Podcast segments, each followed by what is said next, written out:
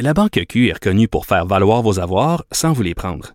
Mais quand vous pensez à votre premier compte bancaire, tu sais, dans le temps à l'école, vous faisiez vos dépôts avec vos scènes dans la petite enveloppe. Hmm, C'était bien beau. Mais avec le temps, ce vieux compte-là vous a coûté des milliers de dollars en frais, puis vous ne faites pas une scène d'intérêt.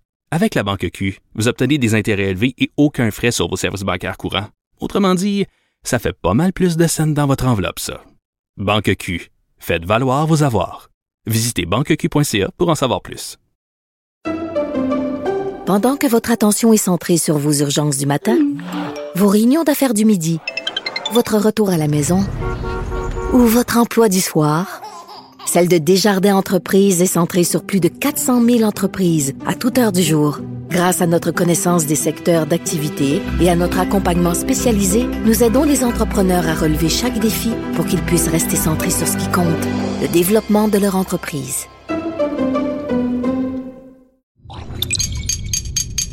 Cube Radio.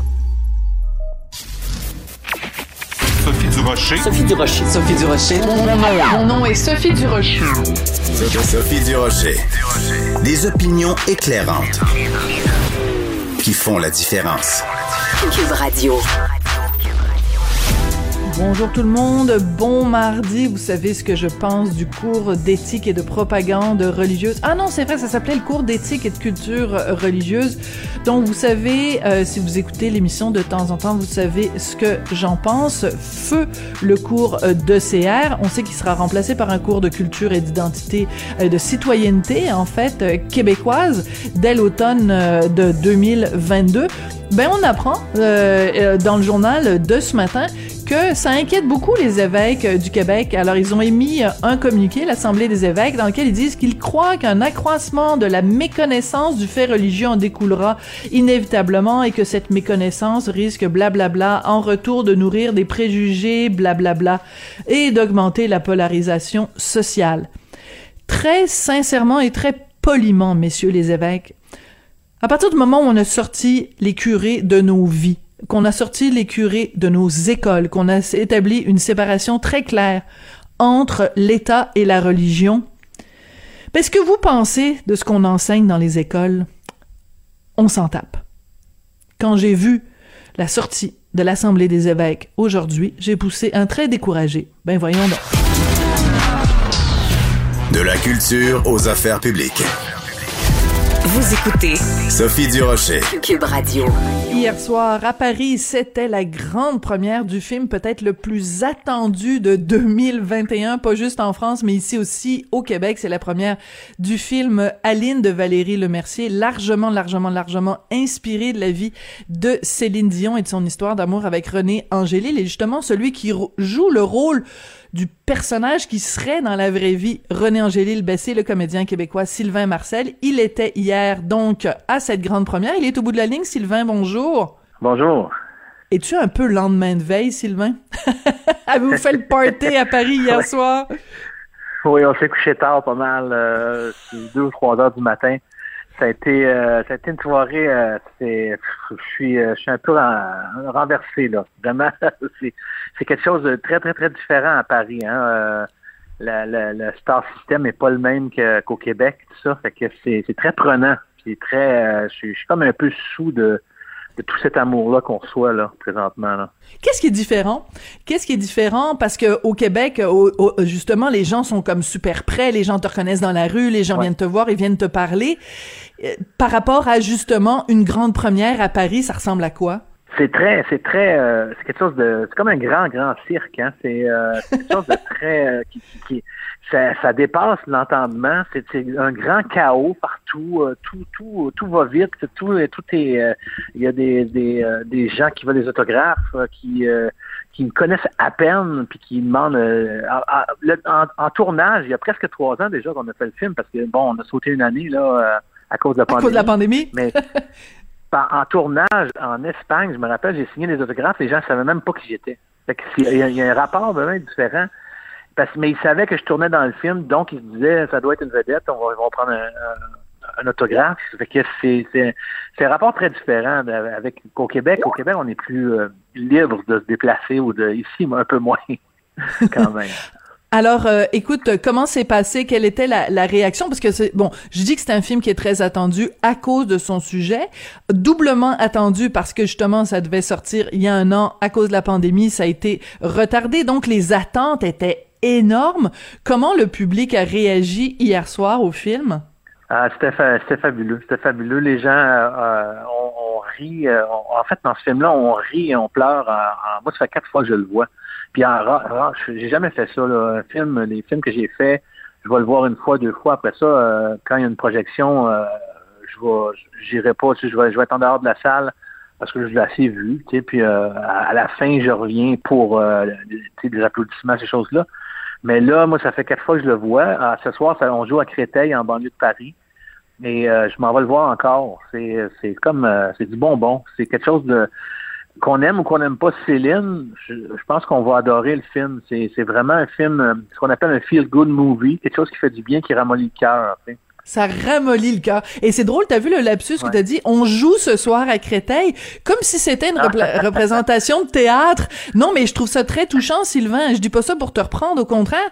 Je trouve que ce, ce mot-là que t'as choisi, c'est comme si, en effet, c'était une représentation, parce qu'en fait, tu t'en vas te présenter devant euh, les gens. Euh, Valérie Lemercier, euh, la réalisatrice, qui est en plus qui joue le rôle de Céline Aline, qui est en plus évidemment celle qui a écrit le, scénario, est vraiment à, tous les chapeaux. Elle ne tarit pas d'éloges sur toi, sur les autres comédiens québécois.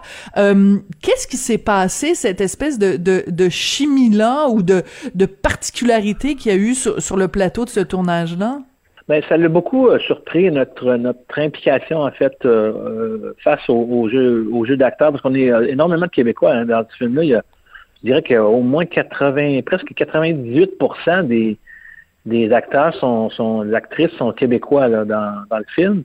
Et nous, on n'est pas sur notre cellulaire là, en deux prises où on est on, on, est on est impliqué, on est on est on est plus euh, impliqué émotivement dans, dans le film, ce qui l'a beaucoup surpris, ce qui l'a qui, l'a charmé en fait aussi. Euh, en fait, elle dit que c'est on est notre sa, deuxième famille. Que, elle est très très très heureuse d'avoir travaillé avec nous. Qu'est-ce que tu penses de son accent québécois à Valérie Lemercier quand elle joue le rôle de Aline alias Céline Dion? Mais ben, c'est sûr que pour les puristes, ils ils seront pas contents. Euh, mais moi, moi, je dirais qu'après, euh, l'accent est pas parfait. C'est évident, c'est, euh, pas parfait. Mais après cinq minutes, on, on, c'est une actrice extraordinaire. Après cinq minutes, on pardonne et on se met à embarquer dans le film et on dit bon ben, Aline ne parle comme ça. C'est le personnage d'Aline qui parle de cette façon-là. Fait que euh, c'est pas quelque chose qui dérange vraiment, en tout cas pas moi. Fait que euh, elle est extraordinaire. Elle nous fait, elle nous fait rire. La seconde d'après, elle nous fait pleurer. C'est, euh, c'est vraiment. Moi, j'ai rarement vu ça chez, euh, chez une actrice et un acteur. Toi, quand on t'a approché pour jouer ce rôle-là, est-ce que tu avais une crainte? Est-ce que tu te disais, bon, le public québécois va m'attendre avec une brique et un fanal parce que Monsieur Angélil, c'est un personnage qui a été tellement aimé, tellement important. Euh, est-ce que tu avais une crainte par rapport à l'ampleur du personnage et l'ampleur de l'attachement qu'on a pour lui au Québec? Ben c'est sûr que moi, vous savez, aussi en même temps, au Québec, c'était euh, on s'est beaucoup euh, on a beaucoup fait de parodies hein, de ces, ces, deux ces deux grands personnages-là. On les a beaucoup parodiés, on, a beaucoup donc moi quand j'ai lu le scénario la première fois, je comprenais pas. Je demandais à Valérie, qu'est-ce que qu'est-ce que tu veux faire avec ça? Parce que je voyais pas l'ironie, je voyais, je voyais pas le et elle disait, moi, je fais, je vais faire une histoire d'amour. Hmm. Puis elle dit, c'est pas, c'est pas, c'est pas René Angélil. elle n'était pas dans la parodie. Elle n'était pas dans la parodie du tout. Non, et, je prends pas la voix de, de René Angélil non plus. Euh, c'est sûr que je lui ressemble, là, mais il y a pas, il a pas, euh, c'est pas une imitation que je fais. J'interprète Guy Claude, qui était un personnage euh, fictif, si on peut dire, mais fortement basé sur la vie de René Angélil, évidemment. Et, et euh, toutes les scènes qu'il y a dans le film, on les connaît. On, on, on, les a, on a été informés de ces scènes-là. On les connaît, mais on les découvre comme si c'était totalement nouveau. Et, elle a fait quelque chose de formidable. Elle, est, il, y a, il y a Robert Charlebois qui a dit qu'il a vu le film, je pense que ça fait quatre fois qu'il le voit, qui a dit euh, il, y a, trois personnes qui ont aimé, vraiment aimé Céline Dion. Il dit il y a euh, sa mère, évidemment, il y a euh, René Angélil et il y a Valérie Lemercier. Que c'est bien dit! Que Ouais. c'est bien dit, c'est très touchant. Écoute Sylvain, euh, moi je on te connaît évidemment tous euh, comme comme comédien. On va écouter euh, mon collègue Jean-François Paquet a préparé un petit montage à partir de la bande-annonce pour mettre en valeur justement différents moments où où, euh, où on te voit, où on voit ton ton travail de comédien. On a un diamant brut. J'ai presque manqué de pleurer. Elle va mettre tout le monde à terre. Ah, voici maintenant un moment que nous attendons tous avec impatience. C'est la révélation au Québec de piano. Voici Aline Dieu. J'ai des grands rêves pour elle, puis je le sais qu'elle va les atteindre. Je m'inventerai reine pour que tu Allô? me retiennes. Je me ferai pour que le feu reprenne. Vous avez pas compris que pour ma petite princesse, c'est un prince qu'il lui faut, pas un vieux pruneau bronzé qui a trois fois son poids, deux fois et demi son âge et qui est deux fois divorcé. Une. Qu'est-ce que ça te fait de te faire traiter de vieux pruneau? Je trouve ça très drôle. dans- ouais, c'est un moment assez fort. On a eu un gros, gros, gros, une grosse réaction hier dans le film. Les, les Français sont charmés par l'accent, évidemment. là, tu sais, euh, Ouais. Ils aiment beaucoup. euh, ils comprennent à peu près tout. On a, on a vraiment fait. euh, c'est un Québécois, disons, soutenu qu'on fait pour que Mm. pour que les Français puissent suivre. Tu sais, puis ça, ça marche au bout. Là. Ouais, c'est pas sous-titré, j'espère, parce qu'il y a des films de Xavier Dolan Non. ou d'autres qui ont été euh, sous-titrés. Écoute, euh, Sylvain, je sais que t'es pressé par le temps. Je veux quand même te parler un petit peu. Le film, donc, ça, tu dis, ça fait quatre fois que tu le vois. T'avais accompagné le film aussi à Cannes.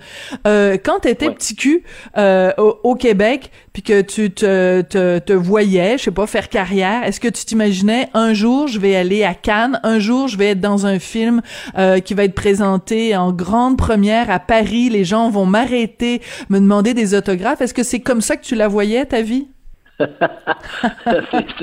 C'est sûr que coucher dans son lit le soir, des fois, là, je pensais à ce genre de choses-là, puis mais mais euh, moi, ce que je voulais en fait là, en tant qu'a- qu'acteur là, à l'époque, il y a longtemps, c'était juste de faire deux ou peut-être trois shows par année de théâtre. euh, puis j'aurais été euh, comblé. Là, les attentes sont sont dépassées, mais c'est c'est au-delà de mes rêves les plus fous là, ce qui se passe présentement. C'est vraiment extraordinaire. Je suis, très très très très plein de reconnaissance.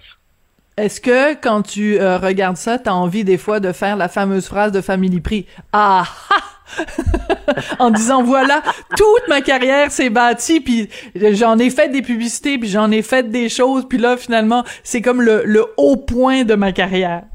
Ouais, vraiment, je, suis rempli de gratitude. Aujourd'hui, j'essaie de profiter de tous ces moments-là, puis je me dis que euh, au cas où il n'y ait pas une vie après la mort, il faut, faut vraiment que j'en profite là, à l'instant.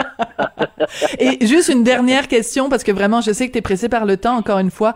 Euh, est-ce quel quel genre de porte ça t'ouvre? Est-ce que depuis que il y a eu donc le, le, le visionnement à Cannes, depuis que, que hier soir, est-ce que tu sens que il y a des demandes, qu'il y a des gens euh, en France qui aimeraient que tu fasses euh, du cinéma ou de la télé là-bas? Est-ce que ça débouche sur quelque chose? Ben oui, c'est ça. Hier, il y a déjà des choses là, qui ont commencé à se parler. Euh, Hmm. Donc, il y a une agent là, qui, qui devrait travailler peut-être pour moi ici euh, en France. Et euh, il, y a, il y a des projets qui commencent à, prendre forme. Tout ça. Il y a Daniel Fichot qui a déjà un film euh, avec Franck Dubosc là, qui, qui va tourner euh, bientôt. Euh, c'est, vraiment, c'est ça, c'est, comme une récompense d'une vie de travail euh, qui, qui est en train de se, se concrétiser là présentement. Je suis, euh, j'attends, j'attends, je regarde, je, je vais voir les offres, qu'est-ce, qui- qu'est-ce qui peut euh, arriver. Puis, euh, le, le rêve de tout comédien, c'est de jouer devant le plus de gens possible. Puis c'est un peu ça qui m'arrive présentement. Je suis, euh, je suis rempli de gratitude. voilà. Ben écoute, on est euh, super euh, fiers de toi, super fiers aussi de tous les autres euh, comédiens. Daniel, dont tu parlais évidemment, qui joue le rôle de, de Ouais. Thérèse Dion, enfin l'équivalent de Thérèse Dion évidemment dans ce film inspiré de la vie de, de Céline Dion. Euh, le film va prendre l'affiche euh, fin novembre euh, au Québec. On a très hâte de voir ça. Sylvain, merci beaucoup d'avoir pris le temps parmi tous tes fans français. Alors du coup là, va falloir que tu ailles retourner, voir donner d'autres entrevues, des interviews là du coup. Donc euh, merci Sylvain. Là, c'était vraiment chouette, là. Merci. Salut. Ma très mauvaise imitation. Merci, Sylvain. Sylvain Marcel, donc, euh, qui euh, se confiait sur son rôle dans le film Aline de Valérie Lemercier, largement inspiré de la vie de Céline Dion.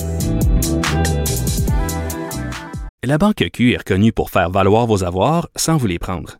Mais quand vous pensez à votre premier compte bancaire, tu sais, dans le temps à l'école, là, vous faisiez vos dépôts avec vos scènes dans la petite enveloppe. là. Hmm, C'était bien beau.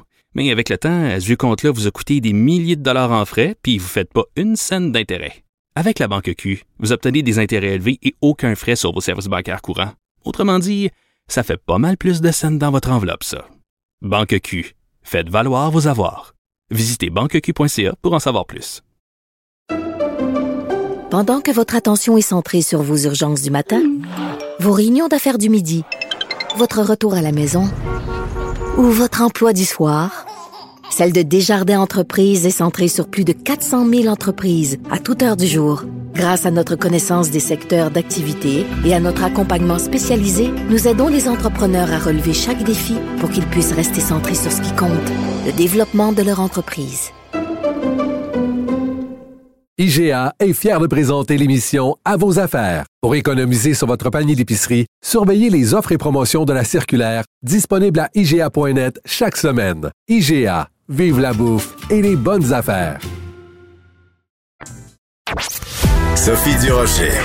Une femme distinguée qui distingue le vrai du faux. Vous écoutez Sophie Durocher. Cube Radio. Les rencontres de l'heure. Marie-Claude Barrette et Sophie Durocher. La rencontre Barrette du Rocher. À la une du Journal de Montréal, Journal de Québec, ce matin, un dossier vraiment fascinant sur euh, les employés du service public qui sont passés au privé parce qu'ils en pouvaient juste, en fait, elles, elles en pouvaient juste plus euh, de la pression au service public. C'est ce dont veut nous parler aujourd'hui Marie-Claude Barrette. Bonjour Marie-Claude. Bonjour Sophie. Euh, je regardais la une du journal et, et je me disais, il y a quelque chose de magnifique parce que si on regarde ces femmes-là, parce que c'est vraiment dans des milieux de femmes que ça arrive beaucoup, c'est ce qu'on comprend. Elles ont un grand sourire parce qu'elles ont changé de carrière, parce qu'elles ont choisi leur qualité de vie. Et en même temps, on se dit que le système a perdu aussi ces femmes-là.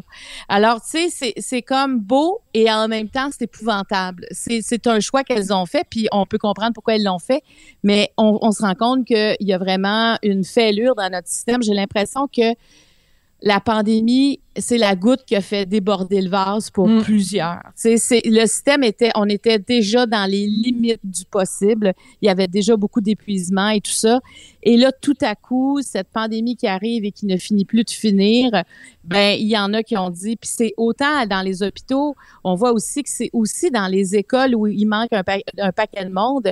Et, et je pense que c'est là que, au lieu de craquer, parce qu'on on, on comprend aussi en lisant des histoires de, de ces femmes-là, et moi j'en ai entendu tellement d'histoires de, de femmes, entre autres, qui ont changé de carrière, où quand tu te lèves le matin, puis tu pleures, puis tu reviens de travailler, puis tu es épuisé, et Ça que tu as le blues. Tu sais, quand tu as le blues du dimanche soir parce que tu veux pas commencer ta semaine, là, euh, ça, c'est des signaux importants.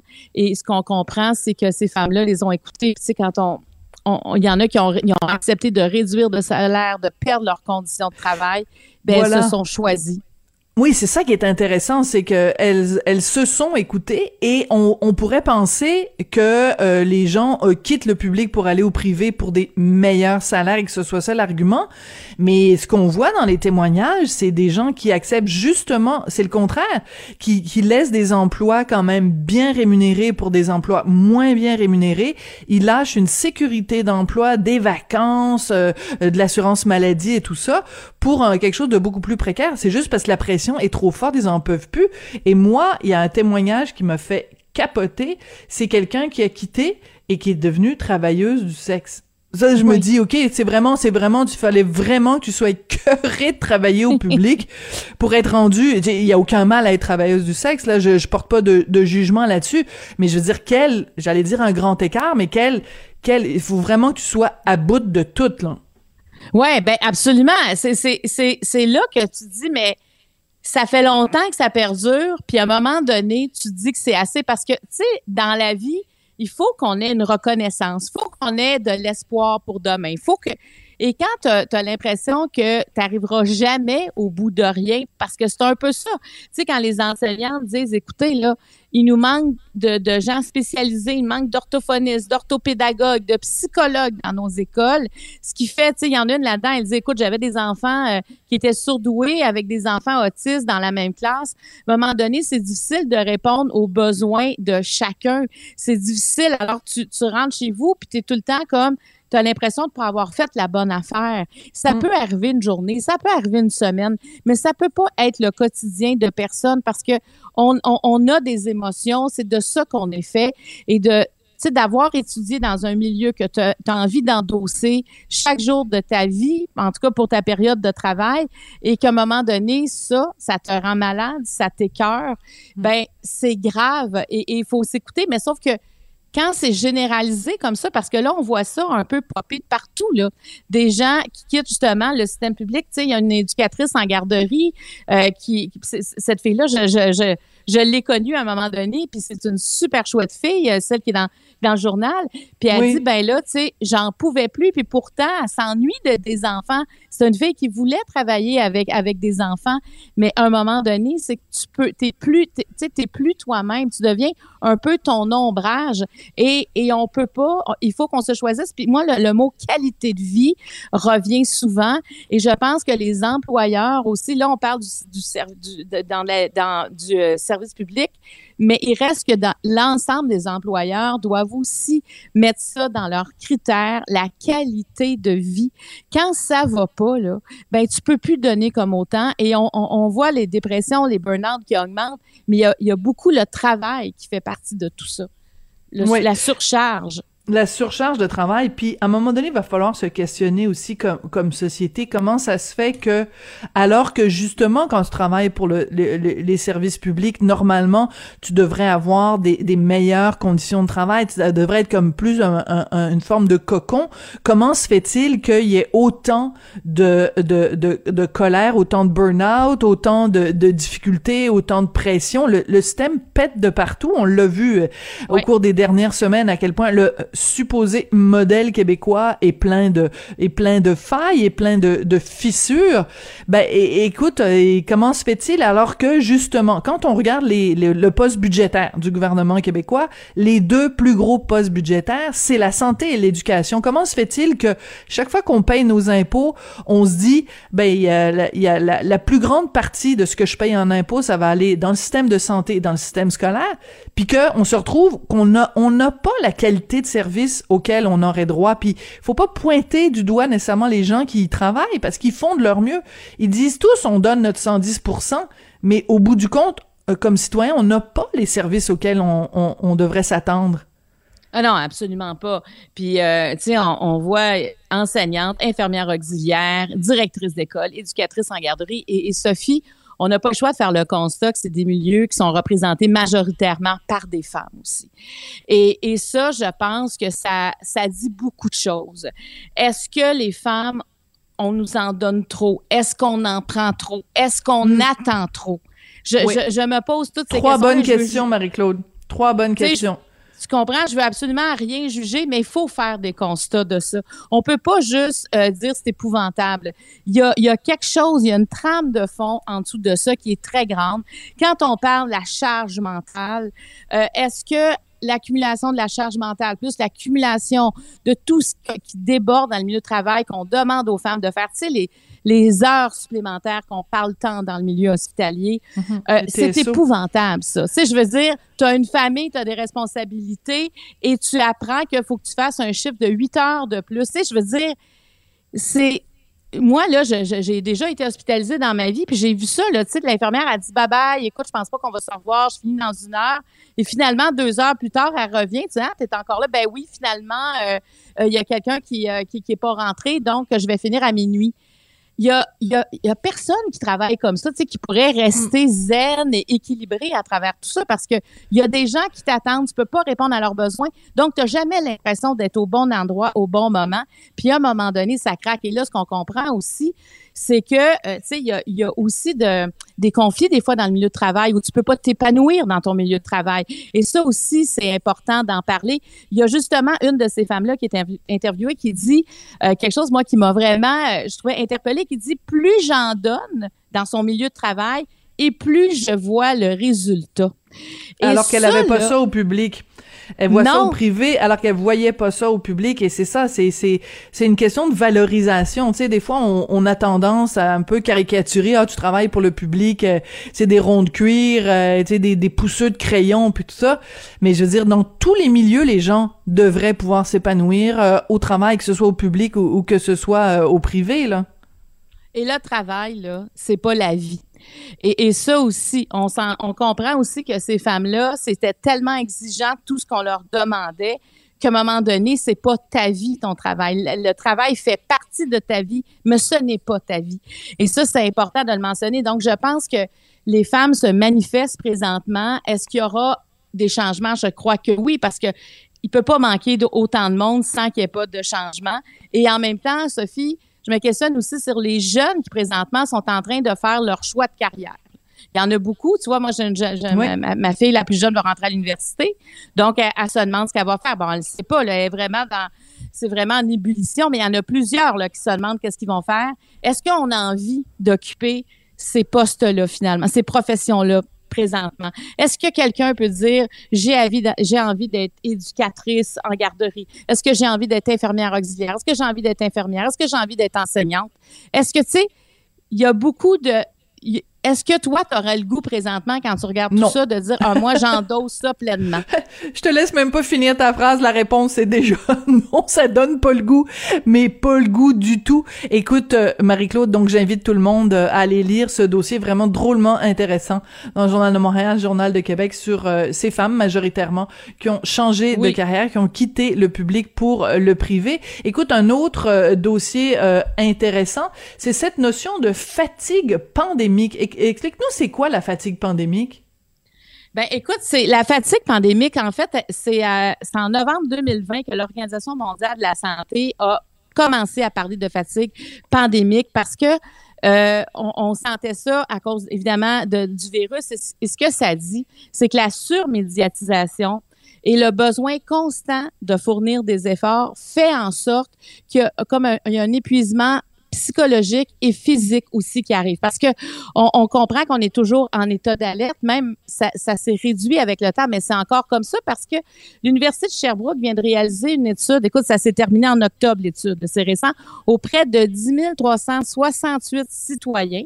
Euh, et ça démontre que 61 des travailleurs en présentiel souffrent de fatigue pandémique, 60% des étudiants 48 des gens en télétravail. Et moi, une donnée vraiment qui, euh, qui je trouve qui est importante, 64 du, euh, des gens âgés en 18 et 34 ans disent souffrir de fatigue pandémique. Donc, c'est énorme, tu sais, c'est parce que, regarde, il y a une réduction de la vie sociale. Tu sais, je pense aux 18-34 ans où ah tu as l'impression que, tu sais, ta vie commence, là, puis que, mais en même temps, pour tout le monde, il y a ça, la réduction de la vie sociale, le manque de spontanéité, le manque de, de perspective, la privation de liberté, c'est ça fait partie de tout ça. Tu sais, c'est qu'on on commence à être usé, et moi, je pense aussi, si je vois l'Ontario qui avance avec le droit de se déconnecter.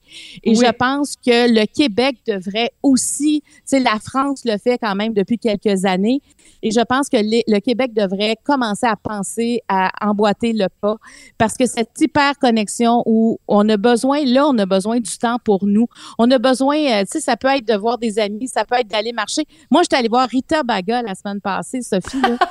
Puis la drag queen, la drag queen Rita Baga, ben oui. J'étais allée la voir en Ça t'a fait du bien? Ah, te dire, j'étais avec ma fille, on est allé souper au restaurant avant, on est sorti, il y avait comme un semblant, oui, on avait un masque là, tu sais tout ça, mais il y avait un semblant de retour à la normale, de rire, tu sais de rire légèrement. Elle est drôle. Écoute, c'est extraordinaire. Là. Tu sais, il y a, y a une Puis Quand elle imite Céline, là, oui. Oui, oui. Oui c'est extraordinaire. Tu sais, je veux dire, ça, ça nous fait oublier ça.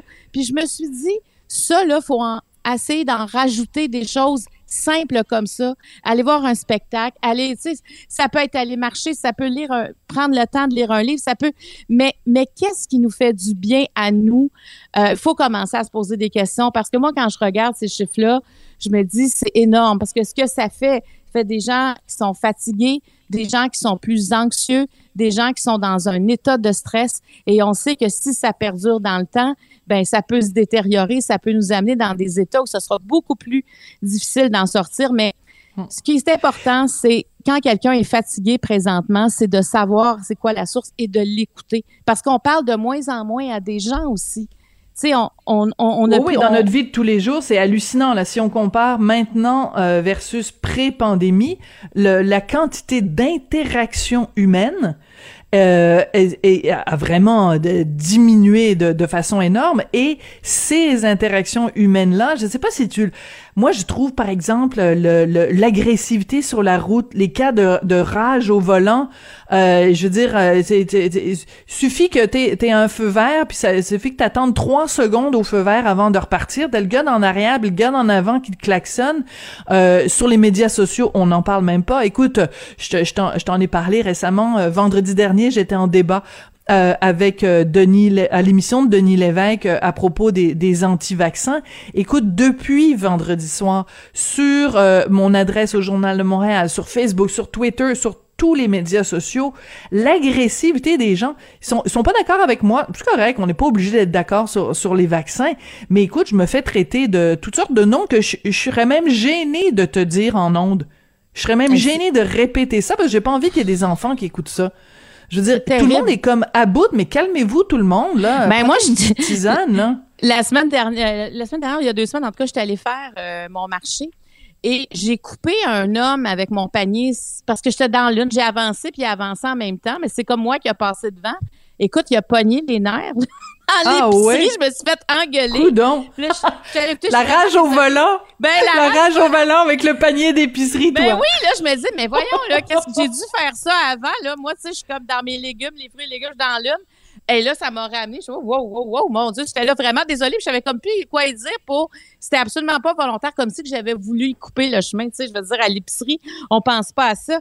Mais, euh, mais, mais tu sais, on a moins, euh, on moins, on a moins cette capacité-là d'émerveillement. Puis je trouve qu'on a moins de choses positives à se raconter. Tu sais, on, on voyage plus, euh, on, on a moins de, de tu sais, à toutes les fois, écoute, même moi, l'autre fois, j'étais allée dans un souper, puis je me disais, là, on est-tu 10 ou 11? Il me semble qu'on a le droit d'être 10. OK, on est 10. Mais je calculais le monde autour de la table. Là, Au lieu là, de non, là, profiter je- de ta soirée, ben oui. ben, ou- oui, puis là, dès que tu te lèves, évidemment, tu remets de place. Mais tu sais, ça, là, c'est correct qu'on le fasse.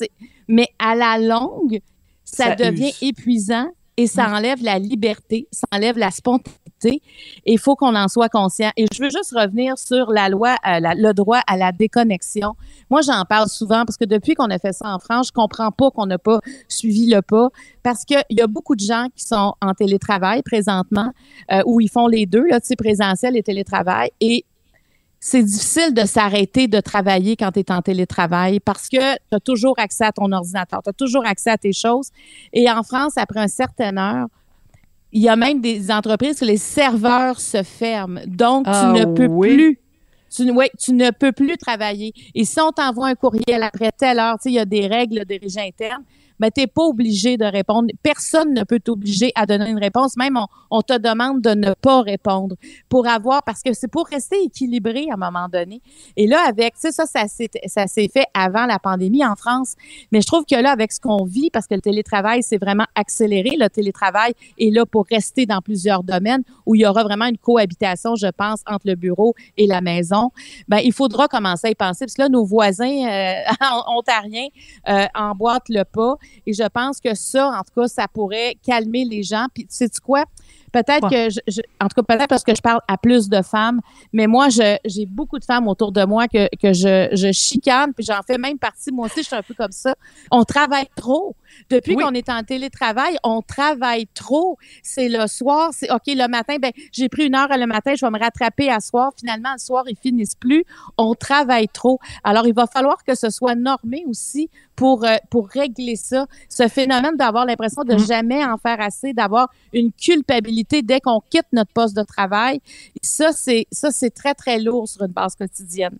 Oui, puis je reviens à ce que tu disais tout à l'heure quand on parlait des femmes qui ont quitté le public pour aller au privé. T'as dit il faut faut faire un certain nombre de constats, euh, se poser un certain nombre de questions. Puis t'as mis en parallèle deux questions. T'as dit est-ce que les femmes en, en, en est-ce qu'on demande aux femmes d'en faire trop? Est-ce que les femmes d'elles-mêmes en font trop?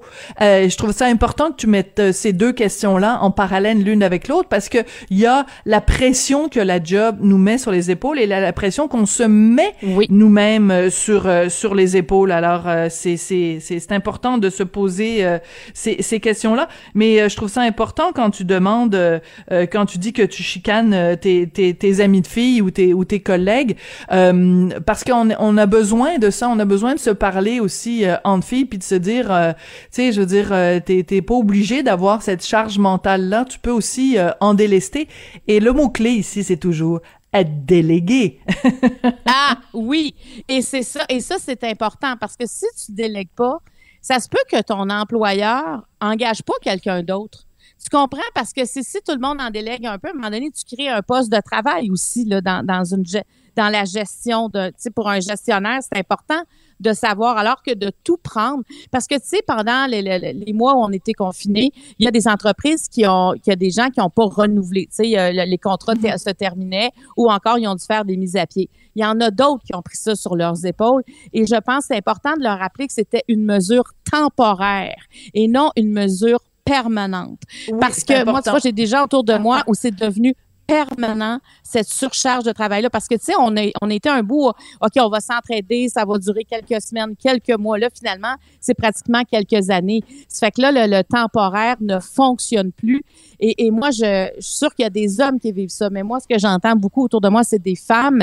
Et je pense qu'il faut mettre ses culottes là, je sais pas si on a encore le droit de dire cette expression là oh, oui, oui on a le droit. Ben, on oui. peut le dire ça. Mais là c'est ben, le oui. temps de mettre ses, mettre ses culottes et arrêter d'en prendre sur soi. Parce qu'on est le pilier de soi-même. Puis quand ça craque, ben on va des fois il faut quitter notre emploi pour un certain temps et c'est encore pire ça que de d'être de, capable de déléguer au bon moment pour se préserver. Et c'est comme et ça qu'il faut on va penser. Se quitter là-dessus, on va se quitter là-dessus, Marie-Claude, parce que tu vois, euh, quand on dit euh, en, euh, en, en, donner beaucoup puis être généreux, ben on devait faire 15 minutes, mais on est rendu à 18, fait que tu vois. Oh, ben non, mais au contraire. Ben moi j'adore ça, mais t'en donnes plus que le client en demande. Alors voilà, c'est ça. Je vais, je vais te déléguer la suite, Sophie. Non, mais c'est un sujet qui est important. Oui. Je pense qu'il faudra en parler de plus en plus. Il faudra faire des constats. Je pense qu'on peut pas vivre ça sans qu'il y ait des constats. Il y a quelque chose qui marche pas. Alors, faut se regarder aussi. Faut, faut regarder le système, mais faut se regarder aussi en tant que personne. Est-ce que j'en fais trop? Est-ce que je nomme les choses? Et si oui, ben le système en faire de quoi? Et sinon, c'est peut-être le temps de nommer les choses. Absolument. Alors, merci, Toujours important Sophie, de mettre des mots. C'est un plaisir. Ben merci, un plaisir euh, partagé et on se retrouve demain. À demain, bye bye. La Banque Q est reconnue pour faire valoir vos avoirs sans vous les prendre. Mais quand vous pensez à votre premier compte bancaire, tu sais, dans le temps à l'école, vous faisiez vos dépôts avec vos scènes dans la petite enveloppe. Hmm, C'était bien beau. Mais avec le temps, ce vieux compte-là vous a coûté des milliers de dollars en frais, puis vous ne faites pas une scène d'intérêt. Avec la Banque Q, vous obtenez des intérêts élevés et aucun frais sur vos services bancaires courants. Autrement dit, ça fait pas mal plus de scènes dans votre enveloppe, ça. Banque Q. Faites valoir vos avoirs. Visitez banqueq.ca pour en savoir plus. Pendant que votre attention est centrée sur vos urgences du matin, vos réunions d'affaires du midi, votre retour à la maison ou votre emploi du soir, celle de Desjardins Entreprises est centrée sur plus de 400 000 entreprises à toute heure du jour. Grâce à notre connaissance des secteurs d'activité et à notre accompagnement spécialisé, nous aidons les entrepreneurs à relever chaque défi pour qu'ils puissent rester centrés sur ce qui compte, le développement de leur entreprise. IGA est fier de présenter l'émission À vos affaires. Pour économiser sur votre panier d'épicerie, surveillez les offres et promotions de la circulaire disponible à IGA.net chaque semaine. IGA, vive la bouffe et les bonnes affaires. Avertissement. Cette émission peut provoquer des débats et des prises de position pas comme les autres. Vous écoutez Sophie Durocher. Vous avez sûrement entendu parler au cours des derniers jours du projet de loi 2 du ministre de la Justice Simon Jolin Barrette, euh, une refonte, en fait, une réforme du droit de la famille, mais qui a aussi beaucoup d'implications pour euh, les personnes transgenres. Et ce matin, dans le Journal de Montréal, Journal de Québec, dans la section Faites la différence, où on vous invite à vous prononcer sur différents enjeux, il y a une lettre d'Alexandre Bédard, euh, une lettre qui s'intitule qui suis-je pour décider du sexe de mon enfant à naître? Donc, une référence directe au projet de loi 2. Alexandre Bédard, qui est conseiller aux enjeux trans chez Alliance Arc-en-Ciel de Québec, est au bout de la ligne. Monsieur Bédard, bonjour. Bonjour, ça va bien? Ben moi, ça va très bien. Écoutez, j'ai lu votre lettre avec beaucoup euh, d'intérêt. Vous vous adressez directement au ministre de la Justice, Simon Jolin Barrette. Qu'est-ce que vous voulez lui dire à Monsieur Jolin Barrette? En fait, je pense que je veux juste simplement qu'ils comprennent peut-être l'enjeu que ça peut avoir de faire un projet de loi de la sorte, mais sur plusieurs aspects euh, de la communauté trans, que, que ce soit les personnes intersexes, que ce soit les personnes trans comme moi-même. Euh, en fait, ça, ça touche plus qu'un aspect seulement. Euh, il y a plusieurs personnes trans qui ne désirent pas avoir une opération génitale et qui, avec ce projet de loi-là, auraient euh, l'obligation, dans le fond, d'indiquer le sexe et le genre sur leur euh, papier officiel.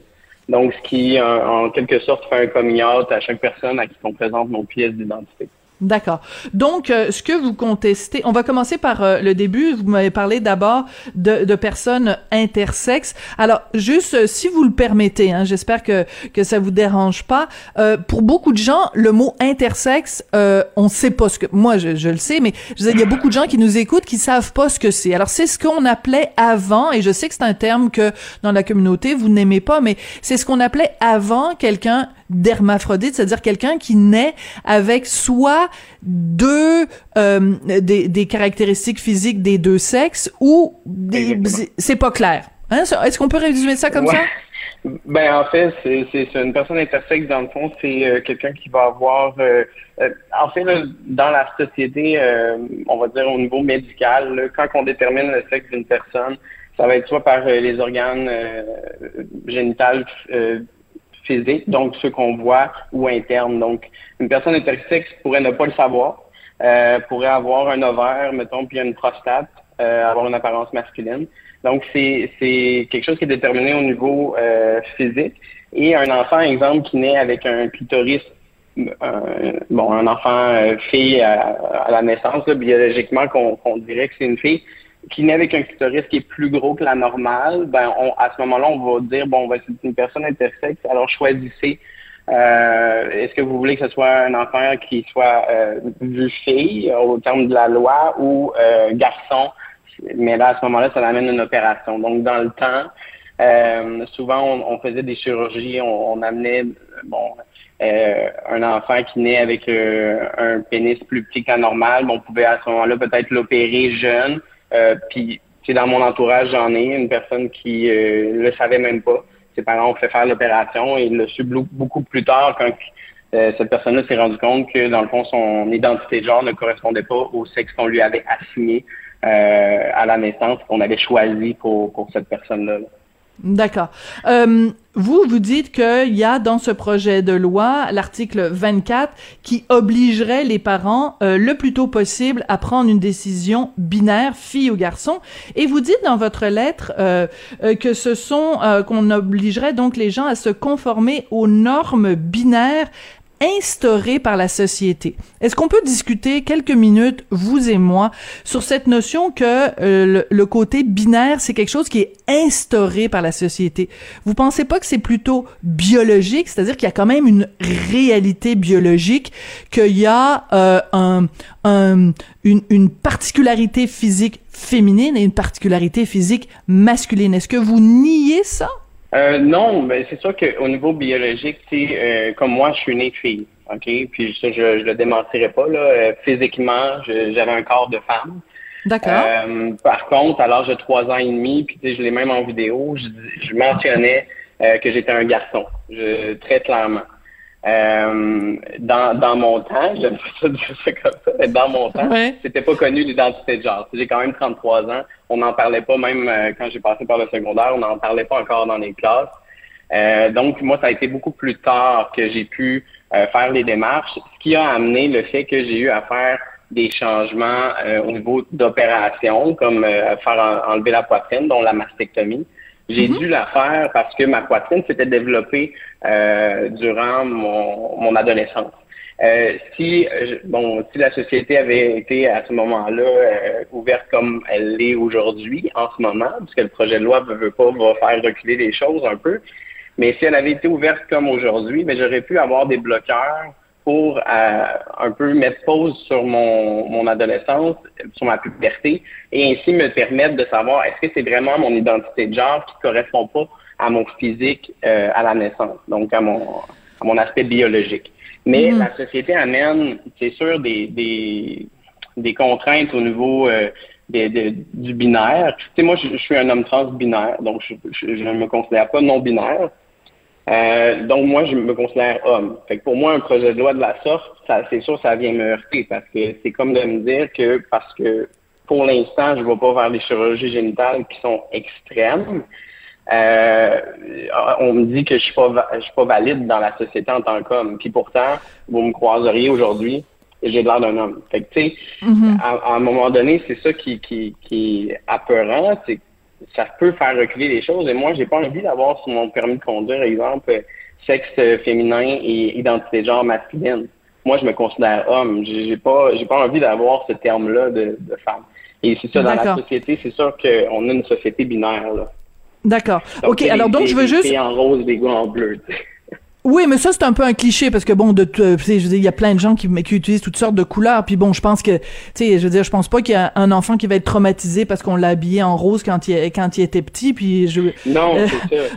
Moi, si mon enfant naît, puis euh, bon, justement, si c'est un enfant qui est intersexe, ben tu sais, j'ai pas envie de choisir pour mon enfant si je le fais opérer plus vers fille ou vers garçon. Tu sais, j'ai envie que de savoir c'est mon enfant se sent comment avant de prendre cette décision-là pour, euh, pour lui. Oui, euh, donc parce que c'est important, vous le mentionnez dans votre lettre, vous allez bientôt être euh, être père, donc c'est votre conjointe qui va accoucher bientôt, c'est ce que je comprends. Je ne veux pas m'immiscer dans votre vie privée, mais juste pour pour D'accord. Euh, ben j'apprécie beaucoup hein, cette discussion. Je la trouve euh, très intéressante puis très respectueuse. Donc j'aime beaucoup ça. Euh, je veux juste revenir sur euh, euh, cette notion-là. Donc ce que ce que ce que prévoit le, le, projet de loi, c'est que si on veut changer la mention de sexe à l'état civil, donc ce qui va apparaître, par exemple, sur notre permis de conduire, notre carte d'assurance maladie, si on mhm. veut faire un changement, on pourra le faire seulement après avoir eu une chirurgie. Donc, si vous avez simplement pris, comme dans votre cas, euh, vous avez une chirurgie pour euh, enlever les seins, vous avez pris des hormones, mais vous n'avez pas eu de chirurgie génitale, donc vous ne pourriez pas faire changer votre permis de conduire pour que ce soit le sexe soit indiqué comme masculin, mais votre identité de genre pourrait être, euh, être identifiée comme masculin. Donc c'est, je veux que ce soit clair pour les gens qui nous écoutent. Bon, il y a beaucoup de gens, pas vous, mais il y a beaucoup de gens que je lis depuis le début, le dépôt du projet de loi, qui disent que ce projet de loi est transphobe. Transphobe, ça veut dire une haine des personnes transgenres. Expliquez-moi je, j'essaie de comprendre. On peut dire que euh, euh, on trouve qu'elle est discriminatoire. On peut dire qu'elle euh, qu'elle ne répond pas aux besoins des personnes transgenres. Mais vous trouvez pas que qualifier ce projet de loi de transphobe, c'est exagéré, Monsieur Bédard? Je dirais pas que c'est exagéré parce que j'ai l'impression que c'est un peu un combat qu'on est en train de vivre depuis des années et que là, on revient poser des questions qu'on a déjà posées en 2013 et 2016 quand on a changé cette loi-là. Et là, c'est comme de dire qu'on n'a pas ce, droit-là euh, de changer notre sexe euh, mentionné dans les papiers. Donc, c'est un peu barbare de nous demander de faire des opérations. Puis il y a ce terme-là qui est quand même euh, gros là, que j'utilise dans mon texte. Euh, je dirais que transforme n'est pas si, n'est pas si lourd considérant la, situation. Euh, tu sais, faut pas. c'est sûr que je vais parler de, de, plus de mon côté au niveau homme-trans, mais au niveau d'un homme trans, oui, on a la mastectomie, mais après ça, il y a des stérectomies pour faire retirer l'utérus. Et selon l'opération génitale choisie, si on en veut une, parce que c'est pas nécessairement obligatoire mm-hmm. en ce moment, euh, ben à ce moment-là, c'est de deux à cinq, six opérations, même si ça va pas bien, peut-être plus. Et on parle de sur trois ans et plus.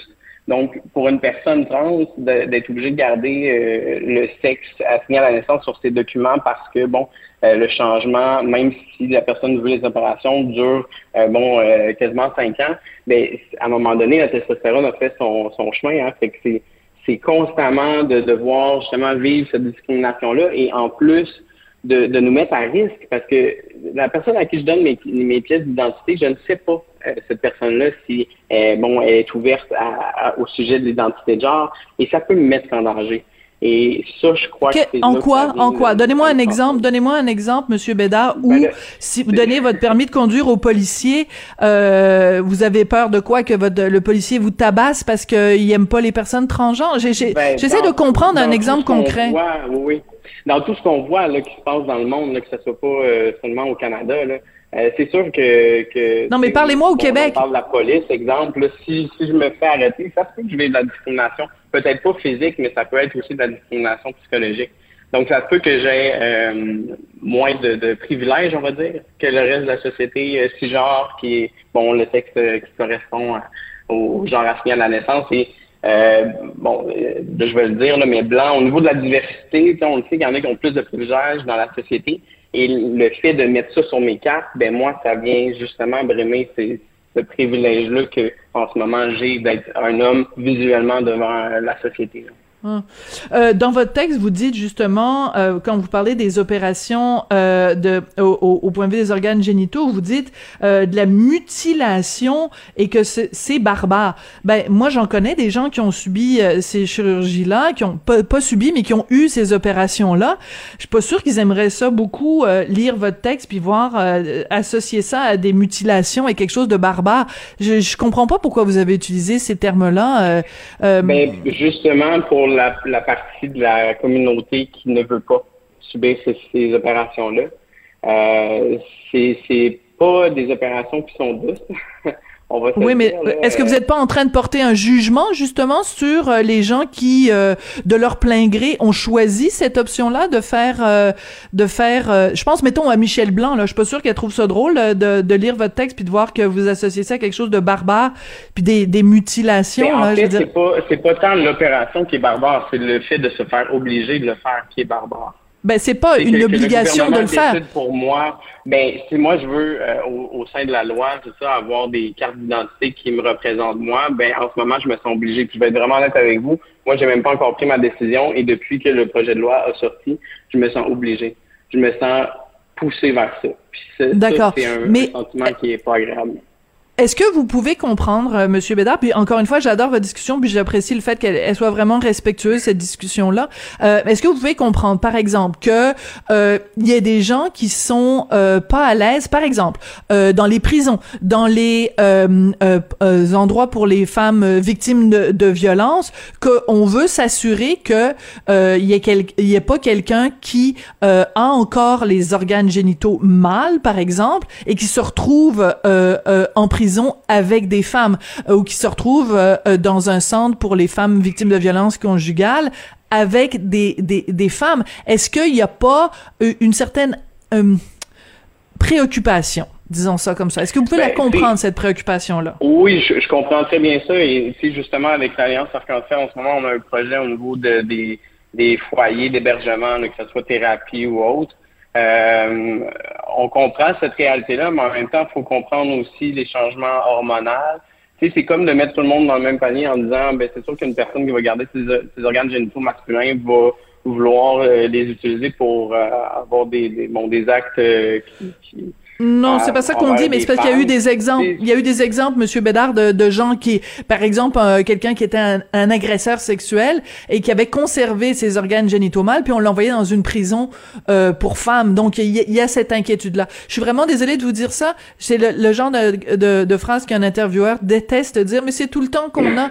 Écoutez, j'ai vraiment apprécié cette conversation. Je pense qu'on pourrait en avoir euh, de long à se dire. Donc on, on se donne rendez-vous aussi pour une autre discussion. Je rappelle que votre lettre donc est publiée dans la section Faites la différence, Journal de Montréal, Journal de Québec. Vous appelez Alexandre Bédard, bientôt papa, félicitations, euh, conseiller aux enjeux trans à Alliance Arc-en-Ciel de Québec. Merci beaucoup de cette discussion. Merci à vous. Et c'est comme ça que se termine l'émission pour aujourd'hui. Merci à Jean-François Paquet à la mise en onde, à la réalisation. Hier, je l'ai appelé Paquette. Packetteville, Packetteville. Ben non, c'est Jean-François Paquet. Bon, voilà. À la mise en onde, à la réalisation, Florence Lamoureux à la recherche. Ben moi, je m'appelle Sophie Durocher. Euh, et je vous retrouve demain avec le plus grand plaisir du monde. Cube Radio.